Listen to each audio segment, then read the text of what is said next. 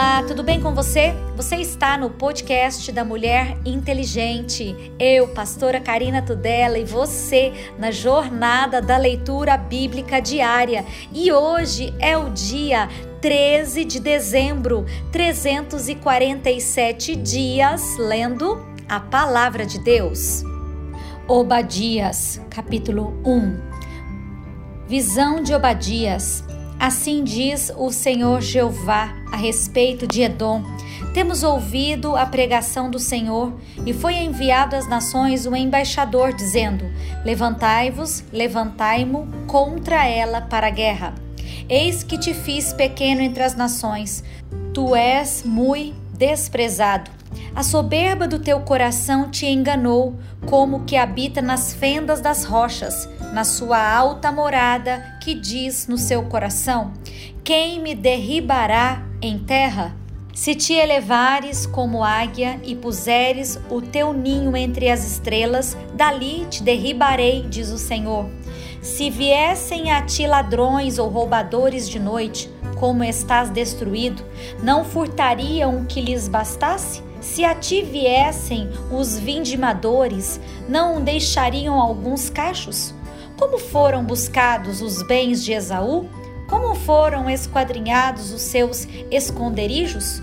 Todos os teus confederados se levantaram para fora dos teus limites. Os que gozam da tua paz te enganaram, prevaleceram contra ti. Os que comem o teu pão puseram debaixo de ti uma armadilha. Não há em Edom entendimento. E não acontecerá naquele dia, diz o Senhor, que farei perecer os sábios de Edom e os entendimentos na montanha de Esaú? E os teus valentes, ó Temã, estarão atemorizados para que da montanha de Esaú seja cada um exterminado pela matança? Por causa da violência feita ao teu irmão Jacó, cobrir-te-á a confusão e serás exterminado para sempre. No dia em que estivestes em frente dele, no dia em que os forasteiros levavam cativo o seu exército e os estranhos entranhavam pelas suas portas e lançavam sortes, sobre Jerusalém, tu mesmo eras um deles. Mas tu não devias olhar para o dia do teu irmão, no dia do seu desterro, nem alegrar-te sobre os filhos de Judá no dia da tua ruína, nem alargar a tua boca no dia da angústia, nem entrar pela porta do meu povo no dia da sua calamidade. Sim, Tu não devias olhar satisfeito para o seu mal no dia da sua calamidade, nem estender as tuas mãos contra o seu exército no dia da sua calamidade, nem parar nas encruzilhadas para exterminares os que escapassem, nem entregar o que lhe restassem no dia da angústia, porque o dia do Senhor está perto sobre todas as nações, como tu fizestes, assim se fará contigo a tua maldade cairá sobre a tua cabeça, porque, como vós bebestes no monte da minha santidade, assim beberão de contínuo todas as nações, beberão e engolirão e serão como se nunca tivessem sido. Mas no monte Sião haverá livramento, e ele será santo os da casa de Jacó possuirão as suas herdades, e a casa de Jacó será fogo, a casa de José chama, a casa de Esaú palha e se acenderão contra eles e os consumirão, e ninguém mais restará da casa de Esaú, porque o Senhor o disse. E os do sul possuirão a montanha de Esaú, e os das planícies, os filisteus, possuirão também os campos de Efraim, os campos de Samaria, Benjamim, Gileade e os cativos desse exército dos filhos de Israel que estão entre os cananeus possuirão até Zarefate e os cativos de Jerusalém que estão em Sefarade possuirão as cidades do sul. E levantar-se-ão salvadores no monte Sião para julgarem a montanha de Esaú, e o reino será do Senhor.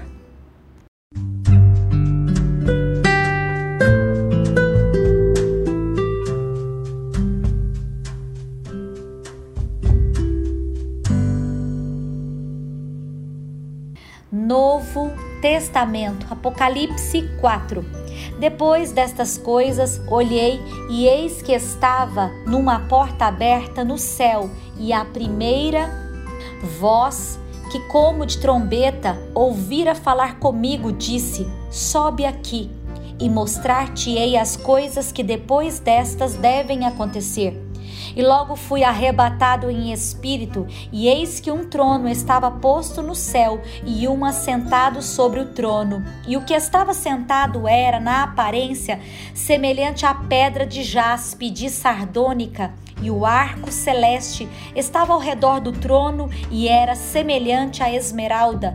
E ao redor do trono havia vinte e quatro tronos, e via sentados sobre os tronos vinte e quatro anciãos, vestidos de vestes brancas, e tinham sobre a cabeça coroas de ouro e do trono saíam relâmpagos e trovões e vozes.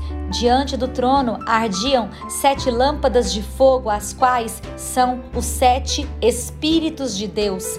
E havia diante do trono um como mar de vidro, semelhante ao cristal, e no meio do trono e ao redor do trono, quatro animais cheios de olhos por diante e por detrás. E o primeiro animal era semelhante a um leão, e o segundo animal semelhante a um bezerro, e tinha o terceiro animal o rosto de como homem.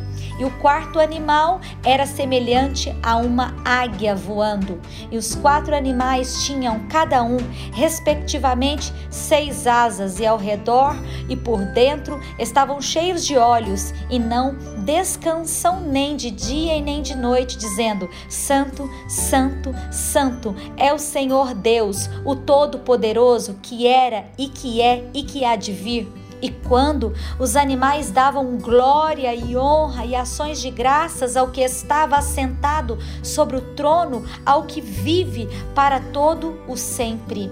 E os vinte e quatro anciãos prostravam-se diante do que estava sentado sobre o trono, adoravam o que vive para todo sempre e lançavam as suas coroas diante do trono, dizendo: Digno és, Senhor, de receber glória e honra e poder, porque tu criastes todas as coisas e por tua vontade são e foram criadas.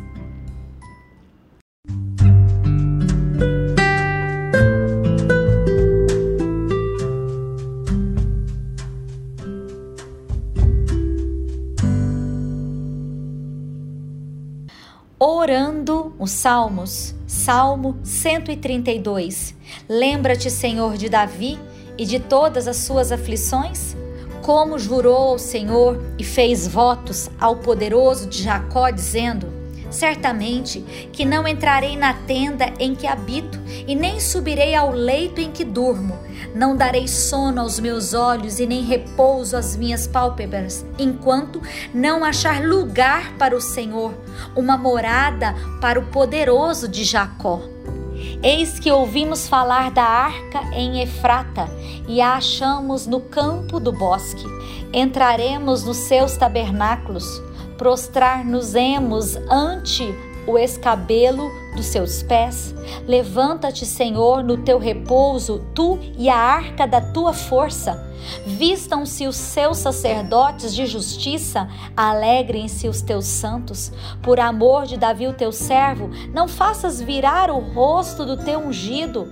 O Senhor jurou a Davi com verdade e não se desviará dela. Do fruto do teu ventre porei sobre o teu trono. Se os teus filhos guardarem o meu conserto e os meus testemunhos, eu lhes hei de ensinar. Também os seus filhos se assentarão perpetuamente no teu trono, porque o Senhor elegeu a Sião, desejou-a para sua habitação, dizendo: Este é o meu repouso para sempre. Aqui habitarei, pois o desejei.